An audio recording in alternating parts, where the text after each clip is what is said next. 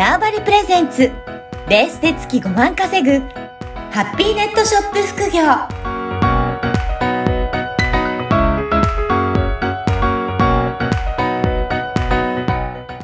こんにちは、小ラボの方です。はい、こんにちは。可能性を広げるネットショップアドバイザーのおじろです。よおじろさん、今回もよろしくお願いします。ろしくお願いします。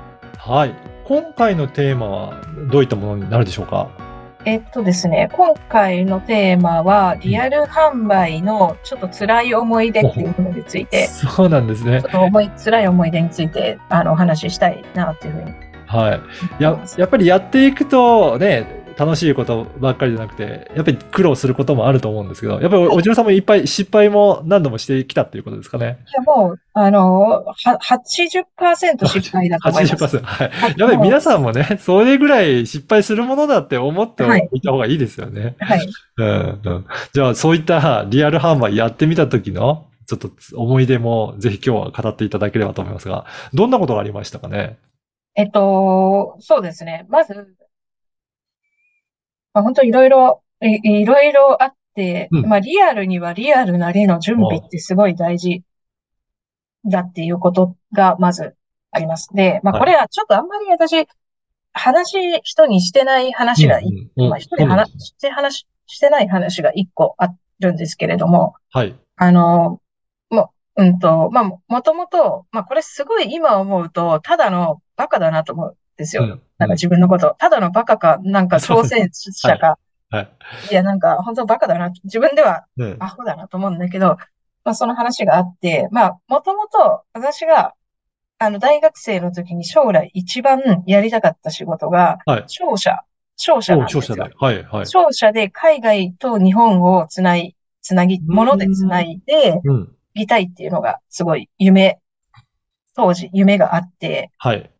で、まあそれをすごい夢にしたときに、まあ、あの、もう、もうちょっとこう、商社って結構でかいので、うん。それをもう少しこう、今に、今自分ができることに置き換えたときに、はい。よし、じゃあまず最初に物の流通の方法を知ろうと思って、雑貨屋さんをやろうと思ったんですはい。で、それを、まあお金ないので学生で、そもそも。お金ないし、どうしようかなって思って考えてた時に、当時、大学生の時で、あの、自分がバイトを紹介しに、なんか紹介、あの、しに行くと、アルバイトを、まあ一日だけのバイトとか紹介してくれるような施設があって、そこにこう出入りして、うん。バイトを紹介してもらってたんですけど、なんかその、そこのなんか社長みたいな人に、なんか自分は商社をやりたいけど、今自分ができるのはスキルは何もないから、うん。雑貨屋ならできそうだ。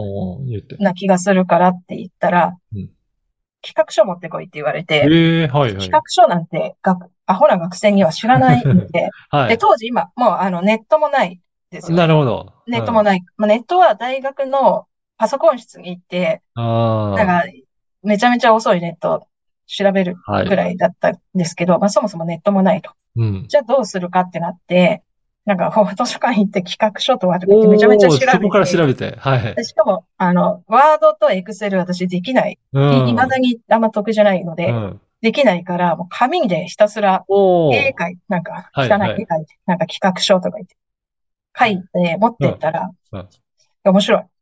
はいで10万、10万投資しようって言われて、ええすごい。10万、まあうん投資してもらってうん、やり始めたんです。雑貨屋はい。はい。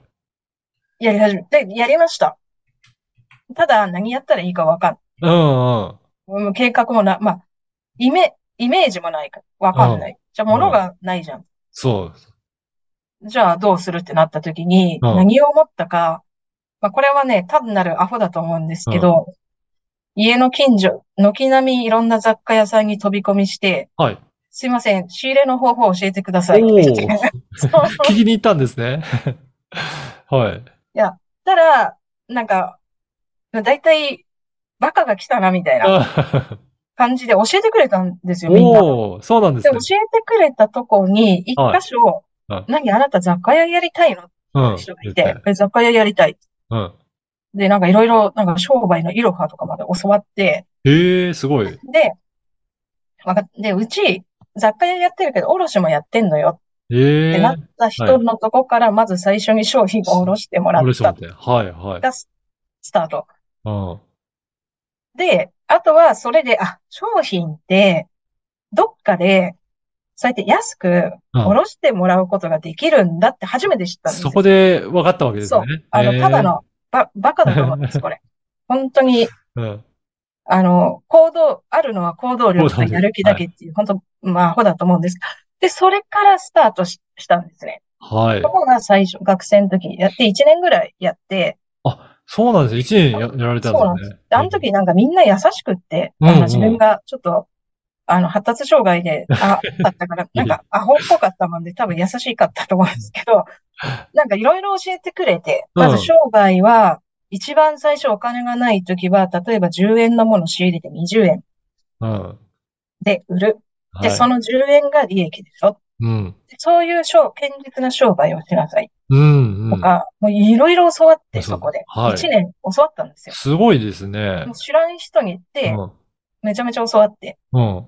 なんか私、な、なので、あんまりその、その後の物販人生でほとんど人に教わらずにもう、こえその1年で教わったから。はで、まあそんな経験があ、あったんですけど、まあそれは1年ぐらいで辞めい。て、うん。で、その後、まあ、あの、普通、他のインターネットの仕事とか、うん。いろいろ、まあ、まあ、その間もいろいろやって、もう一回ちょっとざっ、えっと、やっぱり商社やりたいと、うん商社でやろうと思って、うんまあ、あの、前いた会社、会社、まあ会社っていうか、会社の商品をちょっと一部売るみたいな感じでお店をやったんですけど、まあ、な、なんだろう。まあ、と、特にその当時は告知をする大事さとか何も知らないから、あの、まあ知らないし、お店のレイアウトとかも何も考えてないもんで、はい。全然お客さん、まあお客さん来ても買わないですよね。うん、うん。もうそんな、なんか本当買わないというか、うもう全く売れない店とかがあって、うん結構店って大変だな、みたいな、っていうのが、あの、ありました。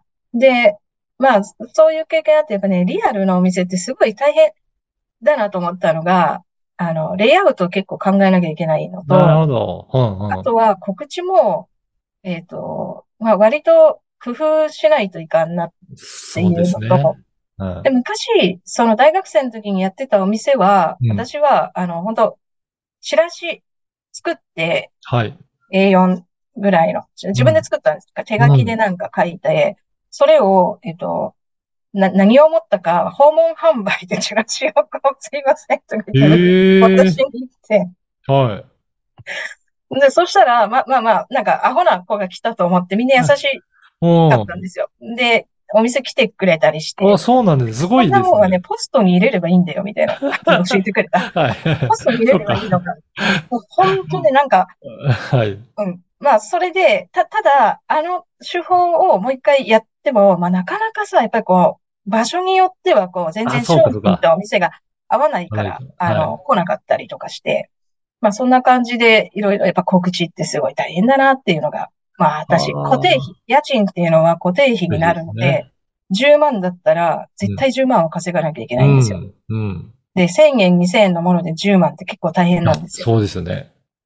そういうのもあったし、ってことです。で、うんまあお店は、まあ、で、お店は、まあ本当いろいろあって、酔っ払いが、あの、来て、うん。ずっと酔っ払いにお店の中寝られたこともあるし、はい。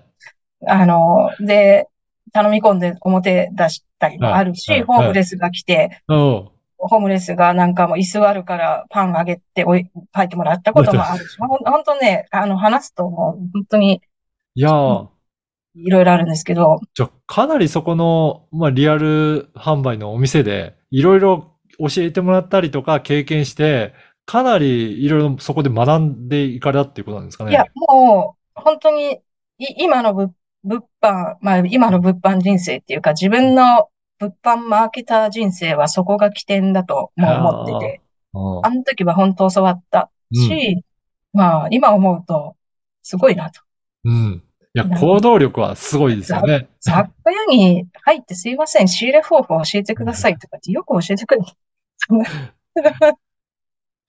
だから、だからそう言って行動しながら、そこでリアルに体験しながら学んでいて、まあもちろん大変なこともあって失敗とかもしてますけど、そこが身になって、それのリアルの体験があるからこそ、このネットとかでもやっぱり通じるものもあった、あって、経験に生かされてるっていうことですかね。そうですね。ネットは、まあ、ほぼ、あの、まあ、告知方法が楽ですよね。リアルに比べて、タはーゲットが絞れるから楽だし、あとは、あの、なん、まあ、まあ、ネットはネットでなんか、今度不特定多数が相手になるから、どう、ちょっとこう、反応が見えないとこい。がうん。あれですけど、まあ、一回リアル挟むと、めちゃめちゃ楽。そういうことですね。そう。いや、本当人との人とのつながりっていうのは大切だし、そこのつながりが出てくると、あ、じゃあ買いに来たよっていうことで、顔の見える関係性になるから、そういったところから、あの、やっぱり売り上げにつながるっていうところもあるそうかなですね。うん、リ、うん。リアルは主にそういうのが多いかもしれないです。うん。あの、私が何も知らずに、うん。チラシ持って訪問販売した、訪はい。問販売っていうか、あの、ピンポンしてやって、配った人は、まあね、ずっとお店辞めるまで来てくれたり、えかー、新商品があったら買いに来てくれるとかしたし、本当あの時、す、はいうん、すごいですよ。で、弟子もできたんですよ。え、そうなんです。すごいですね。あの、隣の大学が頭良くって自分が通ってた大学の人が。で、あの、その頭いい子が、なんか弟子になりたいって言うから、へでえ弟子として使ってて、なんかもう、すごい。弟子にいろいろ教えたりとか。で、あとは、うん。なんか隣の大学の人が、大学院落ちたとか言って、うん。なんか落ち込んでて、だから、私がやってるのは自由で楽しそうだから、弟子にならしてくれって言ってなったへら、え。その子の親からクレームが来てう、ちの子になんかいらんこと教えんでくれ。うちの子っつったってもう23ぐらいじゃんとか思ったんですよ。まあそういうのが あったりとか。いや、リアルはリアルでそういったいろんな経験できて面白いところがありね。面白いですよ。ネットじゃ経験できないことができたりとか、人生に、人生っていうかやっぱり仕事に厚みっていうか、うん。うん、まあそ、そこしかできない経験があるし、うん。面白、まあ私はば、ば、バカだなと思ったけど面白いしね。まあ、はい。あの、まあ結果的にね、まあこの、まあ経験っていううん。ものは手に入ったから、うんそれがお金っていうとこだと失ったものは多いかもしれないけどう、ん経験っていうもので考えればはい。成功じゃないかなっていうふうに思いますね。いやーぜひ今日ね、あまりね、普段話されてないっていうことだったので、ぜひね、今日のお話参考にしていただきながら皆さんも、えー販売について学んでいただければなと思いますはい。おじろさん、今回もありがとうございました。はい、ありがとうございました。この番組はバーチャルオフィス縄張りの提供でお送りいたしました。